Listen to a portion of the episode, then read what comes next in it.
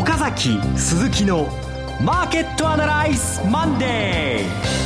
ー皆さんこんにちは。櫻井彩子です。岡崎鈴木のマーケットアナライズマンデーをお送りします。パーソナリティは金融ストラテジストの岡崎良介さん。岡崎です。今日月曜日で簡単にストラテジー語るのは難しいと思うので水曜日も出ますのでできれば水曜日の話も聞いてください。はい。そして株式アナリストの鈴木一之さんです。おはようございます。鈴木一之です。どうぞよろしくお願いします。この番組はテレビ放送局の BS12 チャンネル12で毎週土曜昼の1時から放送中の岡崎鈴木のマーケットアナライズのラジオ版です。海外マーケット東京株式市場の最新情報はもちろんのことテレビ放送では聞けないラジオならではの話など耳寄り情報満載でお届けします。さあ先週末はトヨタで、はい。うん、豊か商事セミナーとあ違う番組セミナーがありましたけれども。ある程度トヨタの方々には結構詳しくお話できたんじゃないかと思うんですけども、はい、ラジオの方々にはですねこれ短い時間で今日どこまで話ができるのかすごいそこが一番の心配ですね本当は10分20分じゃなくてやっぱり30分いややっぱり1時間ぐらい話さないといけないし、まあ、おまけに申し訳ないことに先週お休みしちゃったんでですね、はい、ここまでのいきさつそもそも今どういう背景なのか説明しなきゃいけないので今日はそれが一番の心配です。でもとにかくできる限りのことを、えー、分析進めていきたいと思います、はい、トヨタも会場満席になりまして関心の高さ、ね、今の、ね、はい、何としても今の状況分かろうというような、ね、雰囲気ありましたもんね。そうですね。300名の会場がもうああわや立ち見という感じのところまでいきましたね、ね、本当にありがとうございました、はい。さあということでねこの状況、えー、分析していきたいと思います、えー、それでは番組進めてまいりましょう。この番組は株三六五の豊か商事の提供でお送りします。今週のストラテジーこのコーナーでは今週の展望についてお話しいただきます。まず一番重要なことは、まあ今日突っ込むことは分かってたんですけども、かなり大きく突っ込んで、過去にここまで大きくですね、えー、ここアベノミクス相場が始まってからあと言っていいかな、そこ少なくともその状況においてはですね、これだけ突っ込んだことはないんですよね。で、これだけ突っ込んだ上にはぜ、もあの、割にはですね、全然戻ってない。これも今回の特徴です。まあ、先に結論言っちゃうと、今日のポイントであり、あるいは今週のポイントなんですけども、前回の、えー、上海ショックが起きた7月9日の時のザラバ安値でしたっけね、191。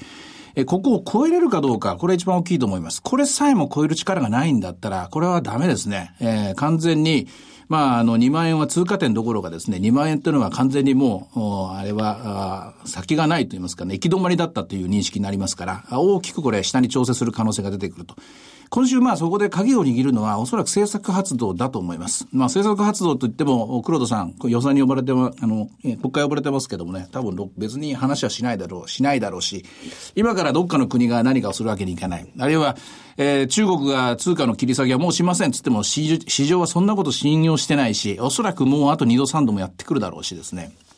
それを考えると、えー、もしここで、えー、政策変更によって大きくリバウンドできるとしたら、方法は一つだけ。それは介入です。ドル売り介入。ドル売りの新興通貨外介入か何か、あるいは、チェンマンイニシアチブかなんかの発動で、日銀が為替の介入、マレーシアリンギへの介入であるとかですね、タイバーツの介入であるとか、何か今の通貨安に対してですね、新興通貨国の市場が混乱していることに対して手を下すかどうか、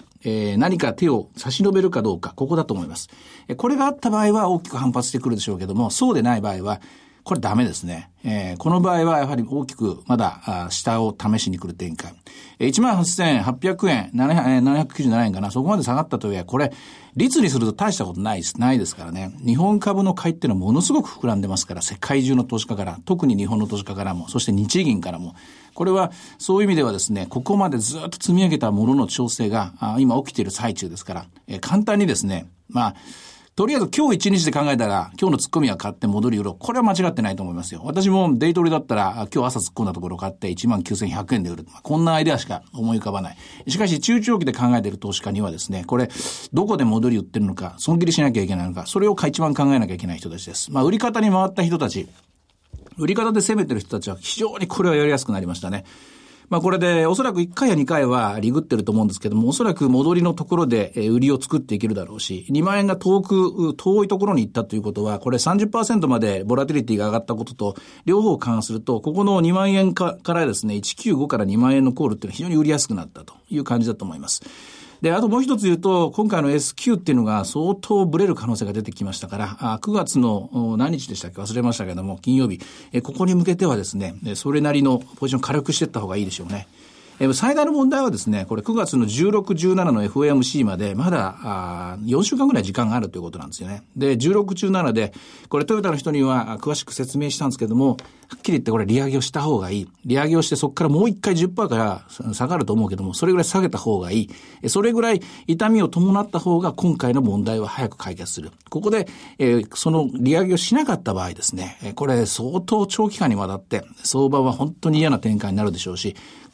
下手すると本当に元の木阿弥シナリオみたいになっちゃいますからね。また日本はデフレに戻ってしまう。それこそ、ドル円が120円も割っていく悪運をもう射程に入ってきましたけどね。そういうシナリオを書かなきゃいけませんからね。えー、長丁場です。長丁場であると同時に、ここは冒頭でも言いました通り、本当は2、3日で戦略を変えていかなきゃいけません。えー、本当にラジオが、このラジオを1週間に1回しかないのがもどかしいぐらいです。えー、今週水曜日にはあもう一度この続きをお話ししようと思うんですけども、もし興味のある方、関心ある方はぜひ聞いてください。あの調整のパーセンテージはまだっていうお話でしたけども、ね、例えば何パーセントぐらいまでの調整なら一応許容範囲とかっていう許容範囲っていうのはどうですか？あまああのまだもうちょっとまた上がる可能性があるというか。もうそれはもう切れましたね。あ切れてる。えというか今週中に191回復してこないと多分やる気なくなっちゃうと思いますよ。これ相場っていうのはおかしなもんで人間のコンセンサスが作っていきますからここまで下がるともうギブアップと言いますかね。値段っていうのはそういうメッセージですこれだけ下がったんだったらもう何を言っても無駄だ。長いものには巻かれていきますから、いくら業績がどうだとか、いくら景気がどうだとか、いくら追加緩和どうかって言っても、所詮やっぱりまず価格、価格がどこにあるかによって決まりますからね。今週中に191を回復しないと、これはなかなか難しくなると思いますね。191というのは1万9100円。あそうです。ごめんなさいね。これ、あの、ディーリングの、ついつい、あの、こう、ディーリングルームのヘッドみたいな顔してですね、ついつい、まあ、この番組ではそういうつもりで、あの、要するに自分のチームの、あの、ディーラーに対して、こうだ、こうだ、こうだってですね、チーフの顔顔して偉そうにもう命令口調で喋ってるんですけども、私がこのディーリングルームのチーフだったらこういう指示をしてる、こういう分析をする、そういうつもりで言ってるので、ついつい、日経平均に関しては頭の3つの数字で大体喋ります。1万9100円。そうですね。はい。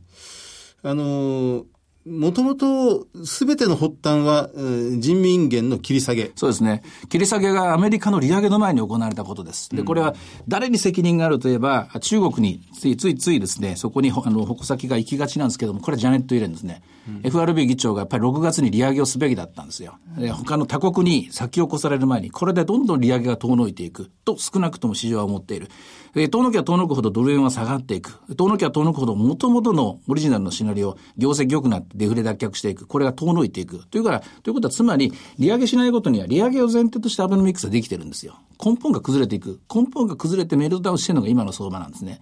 早く何か手を打たなきゃいけないんだけども、一番大事なことはこんなことにひるんでて利上げを見送っちゃダメです。うん、世界の経済は今正常化に向かって動き出してる最中なんだから、えー、中国の利下げっていうのが先に、え利下げね、えー、通貨切り下げが先に出ちゃったために、えー、小手に回ってしまってる。もうなんだったら今週でも来週でもですね、えー、アメリカ利上げをして、利上げをすると同時にドル売り介入すりゃいいですよ。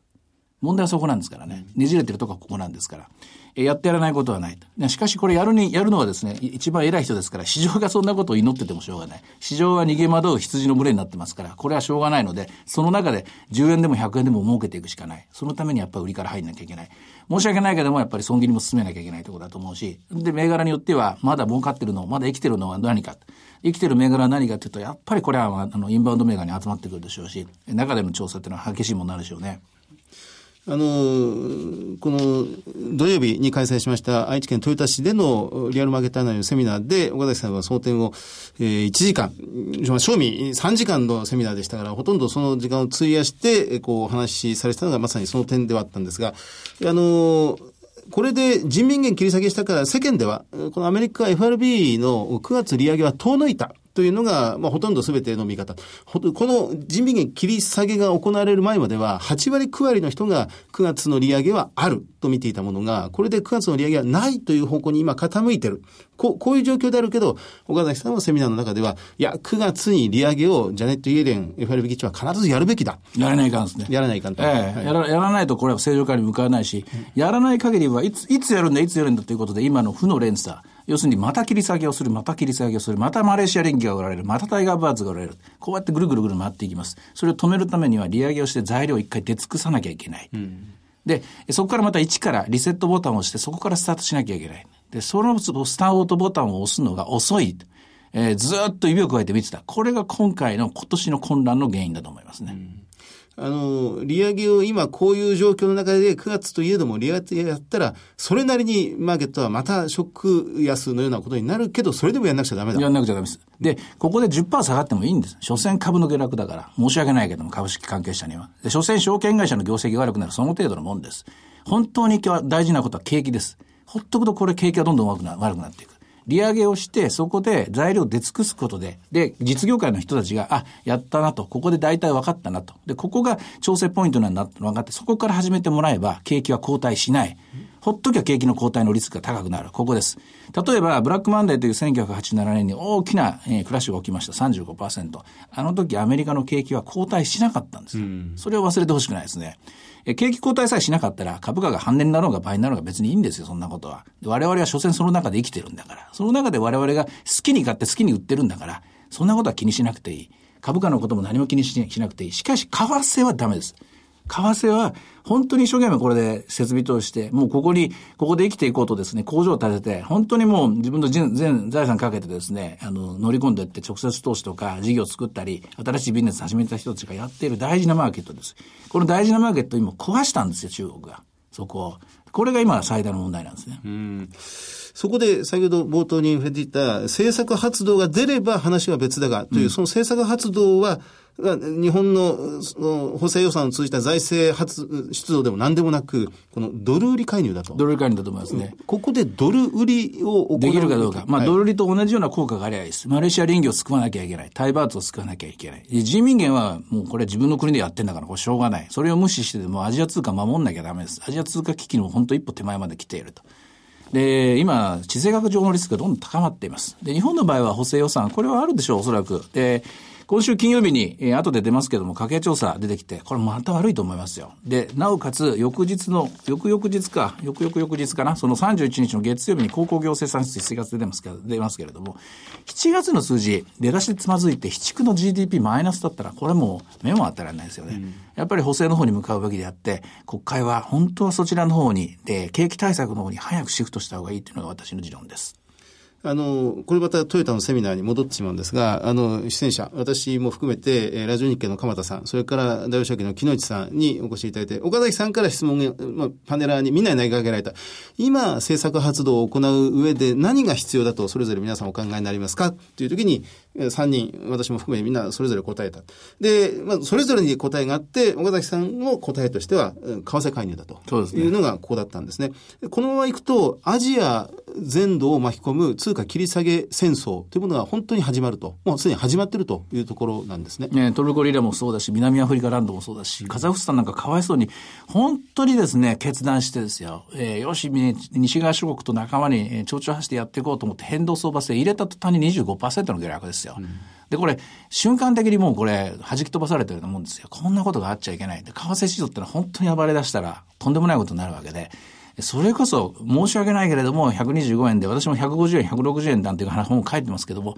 150円が160円になる話も生きてると同時に、また100円まで落ちるリスクもありますからね。うんその100円まで落ちた時どうなんだと？どうなんだこの国はと？もう一回デフレに戻るのかっていう話です。早く何とかしなきゃいけない。うん、そのためにはもう一回利上げをすべきです。まあ、もう一回じゃない、初めてだ。うんうんうんあの本を書いた時に、去年の夏に出した時は、1ドル160円は、アメリカの利上げが何回も行われたという前提の上でそうです。要するに景気が良くなっていく、正常化していく、こう、あの、こうじゃないんだけど、やら、あの、インフレ型になっていくという、そういう動きの中での150円、60円であって、まあ、極めてまあ積極的な150円、60円だったんですけども、今の形で、これ、悲しいことにですね、円は強いんですよ、今日も121円。うんで、この中で、えー、どうえー、っと、上海は今日3.8%ぐらい安かったんでしたっけ？直近の数字出てないですけどね。あ、すみません。手元に今、な、えー、まあ、これからまあ、おそらく政府の介入、強権発動がもう一回あるでしょうかなんとかして3500ポイント回復したいんでしょうけども、これさえも切れてしまったら、一回本当にもう完全にカオスになっていくという感じになってしまいますから、そうすると通貨に一番幸せが来ると思いますね。ドル売り介入を行う時の主体はどこですか ?FRB ですか？日銀ですか？どこでもいいんですか？あ、どこでもいいですけども、えー、っと、当局として、えー、人々が認定しているのは、マレーシア中銀がやっても大したことないですね。うん対中銀がやっても大したことです。まず日銀がやっぱ助,、あの助け、助けなきゃダメでしょうし。ただ、あの、しんどいのはですね、これ、対バーツを買い介入して、で、円売り介入するみたいな形なのか、対バーツを、本当はやらなきゃいけないのは、対バーツをですね、これ、まあ、買ってあげて、で、ドル売り介入しなきゃいけないんですけど、あの、A と B の関係でいうと、これ、ドルになっちゃうんで、FRB が一応認証してこなきゃいけないです。OK してくれないと。だから、でも逆に言うと、日銀が、あ例えば対バーツ買い、ドル売り介入をしたら、これは FRB が OK してるんだなって市場にメッセージが伝わります。あ、FRB も承認した上で動いたんだなと。そうなると安定すると思いますね。なるほど。日銀のドル介入でも OK。FRB の為替介入というものが起これば、それはもちろんまあ一番ベストということになるんでしょうただそこまで国交はね、国交で例えばタイとかどうだったかな、よく覚えてないんですけど、勉強不足で。日銀は、あの、アジア通貨危機の時にちゃんとセーフティーノット作ったんで、いつでもできると思うんですけども、こう言っちゃなんですけども、みんなが勝手にドルを使ってる世の中であって、はい、本当に、えー、ドル売り介入、ドル買い介入、あの、えー、ちあの例えば FRB と仲良くやれるっていうのは ECB と BOE と日銀ぐらいしかないんですよ。あそれこそ中国人民銀行と FRB の間でなんかスワップ協定あるわけでもないし、タイとか確かマレーシアとかインドネシアもなかったと思いますよ。で、そこの中で無理やり、えー、そんなおせっかいでですね、じゃあやってあげましょうかっていうわけにいかない。で、やるんだったらもうインドネシア中銀が必死にせっせとやっていくしかない。しかし、インドネシア中銀がせっせとドル利加入したら外貨準備なくなります。なくなったら国が破綻します。そうするとアジア通貨危機です。これ最悪の例、最悪のケース。まだ何週間も先の起こりうる可能性がそこにあるわけですね。そうです。はいはい、ということで、えー、それではここからは、先物の先を行く株三六五、えー、先週の株三六五いかがだったでしょうか？これは先週まさにこの終わった後、日本時間終わった後のこの下げで1万9000円割れというところまで一気に入ってきたわけですね。はい、やっぱりね、あの1万8900円台とか800円台とかでの取引が長い、時間が長くなれば長くなるほどですね、やっぱりこう1万9100円、191が遠のいていくんで、今日の間に戻せるかどうかですね。はい。では、前場の指標いかがでしょうか？はい。えー、これは、指標は、今、1、18676。あ、やっぱダメだな、これ。これは株365です、ね。あでもこっちの方が正しいんで、もはや。はい、はい他にこの。ボラテリティ30ですけど、はい、まあ40は超えてくるでしょうね。40まで超えて、まあそうだな、1万8000ドタぐらいまでいったところで一回底つくかもしれませんけれども、これは5番、これ上海が崩れてんだろうね。で、あと日銀 ETF が、例えば今日いつも350から370やってるところところを倍やってくれば別ですけどね。それぐらい気の利いたことができるかどうか。あるいは10倍やってもいいかもしれない。ETF 外ですね、日銀どうせもう下がったんだからやるんだったらここでやった方がいいですね。はい。ということで、いろいろ展望していただきました。今週末には土曜昼の1時から BS12 チャンネル12で放送している岡崎鈴木のマーケットアナライズもぜひご覧ください。また、Facebook でも随時分析レポートします。以上、今週のストラテジーでした。岡崎鈴木のマーケットアナライズマンデー。それではここで、株365の豊商事からセミナー情報です。えー、岡崎さんがご登壇されるセミナーが2つあります。まずは今週末土曜日です。困ったな、仙台。はい。こちら8月29日、今週末土曜日12時30分会場、13時開演の岡崎亮介の株式セミナー in 仙台ということで、まさにこの月曜日、それから水曜日のラジオでもお話しされて、まあ土曜日もぜひ聞きに来てほしいという感じですね。そうですね。6月にも、まあ今日の、まあこういう状況のシナリオを話したんですが、あの時はちゃんと聞いてる人は少なかったんじゃないかと思います。ほとんどの人がね、上向いてましたし、はい、まあそういうコンセンサスの中でああ話しても、まあ誰も聞いてくれないだろうなと思いつつも、でも言っとかないかと思って話してた話なんで、その、はい、え続きになっちゃうんですけども、ただ、状況がですね、中国から、中国の話というのがぐるぐるぐるぐる2回転、3回転してますから、半分ぐらいはこの人民元切り下げの話ですね。えー、こちらの方に、えー、通貨切り下げの話から入ると思います。えー、で、あとまあ、えー、FOMC までしばらく時間がありますからね、ケーススタディっていうか、ゲームプランですね、3つか4つぐらい作っていこうかなと思ってます。あの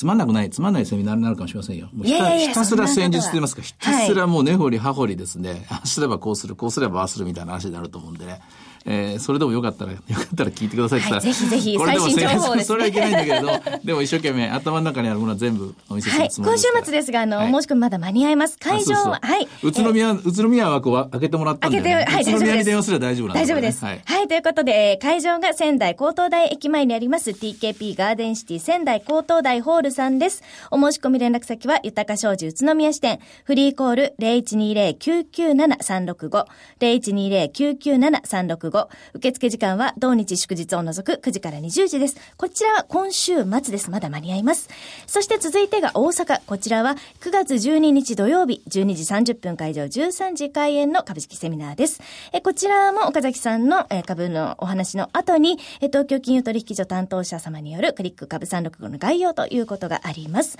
こちらは、えもう9月になりますが、また状況変わっていると思いますので、ぜひ聞きに来てください。会場は JR 大阪駅御堂筋北口、そして阪急梅田駅茶屋町口、そしてもう一つが地下鉄御堂筋線梅田駅5番出口。この3つが最寄りとなります。CB 北梅田研修センター5階ホールです。お申し込み連絡先は豊か商事大阪支店フリーコール0120-441-377 0120-441-377受付時間は同日祝日を除く9時から20時です。ここまでが豊か商事セミナーです。そして続いては番組セミナーです。BS12 チャンネル12日岡崎鈴木のマーケットアナライズからです。えこちらは次が博多です。えーリアルマーケットアナライズ2015ブランニューエクスペリエンス in 博多。こちらは9月5日土曜日 JR 博多駅の JR 九州ホールです。応募方法は BS12 チャンネル12の岡崎鈴木のマーケットアナライズを検索いただきまして、番組ホームページからリアルマーケットアナライズの応募フォームにご記入いただくか、お電話でご応募ください。電話番号は通話料無料、自動音声応答サービスにて24時間ご応募を受けたまっております。番号0120-975-724 0120-975-724です。えこちらはですね、えー応募締め切りが今日、8月24日月曜日となっております。この番組の聞いた後、すぐにポチッとお願いいたします。はいお急ぎで。お急ぎです。さあ、そしてもう一つは、えー番組のご紹介ですね。男は辛いよの虎さん役でおなじみの昭和を代表する名優、厚見清。24時間全国無料でご覧いただける BS12 チャンネル12日。えー、厚見清が出演し、男は辛いよのきっかけとなった伝説のドラマ、泣いてたまるかを毎週土曜日、お昼2時からマーケットアナライズ放送後の、えー2時からですね、放送しております。1話完結の笑って泣ける人情ドラマ、古き良きあの昭和が蘇ります。今週は泣ける人情話、ビフ的子守歌ほか1本放送します。チャンネルの見方がわからない方はカスタマーセンターへお電話ください。オペレーターがチャンネルの見方をお教えします。フリーダイヤル0120-222-318 0120-222-318 BS12 チャンネルカスタマーセンターまで。土曜日は厚見清出演の泣いてたまるかを BS12 チャンネル12日でマーケットアナライズをご覧の後引き続きご覧ください。以上セミナーのお知らせでした。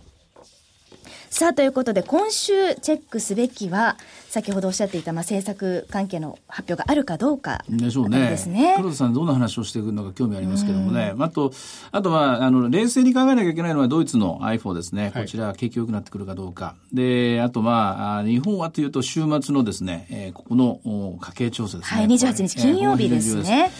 ただね、しばらくの間何もないんで、何もないっていうことはこれ、スルスルと螺旋状に落っこっていく可能性があるんで、まず今日戻れるかどうかでしょうね。はい。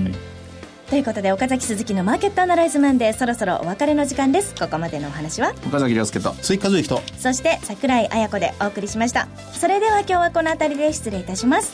さよならこの番組は株365の豊か商事の提供でお送りしました。